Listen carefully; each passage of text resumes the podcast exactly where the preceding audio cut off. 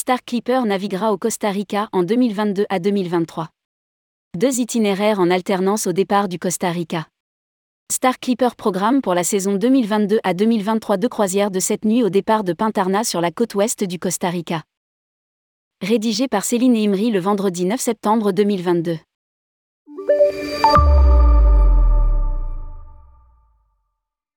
Star Clipper, qui opère trois des plus grands voiliers au monde, annonce des nouvelles croisières au Costa Rica à partir de décembre 2022 à bord du 4 mâts Star Clipper, d'une capacité 166 passagers et 83 cabines le compagnie propose deux croisières de cette nuit aller et retour au départ de Pintarna sur la côte ouest du pays.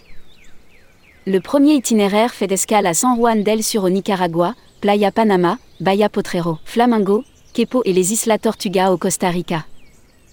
Le deuxième itinéraire offre des escales à Isla Cuaba et Isla Parida, au Panama, Golfito, Quepo et les Islas Tortuga au Costa Rica. Il s'agit d'un itinéraire qui inclut aussi des belles escales balnéaires avec possibilité de baignade et snorkeling. Les points forts de cette croisière. La découverte du parc national Manuel Antonio et la visite de la ville coloniale de Granada. Chaque itinéraire comprend une journée en mer.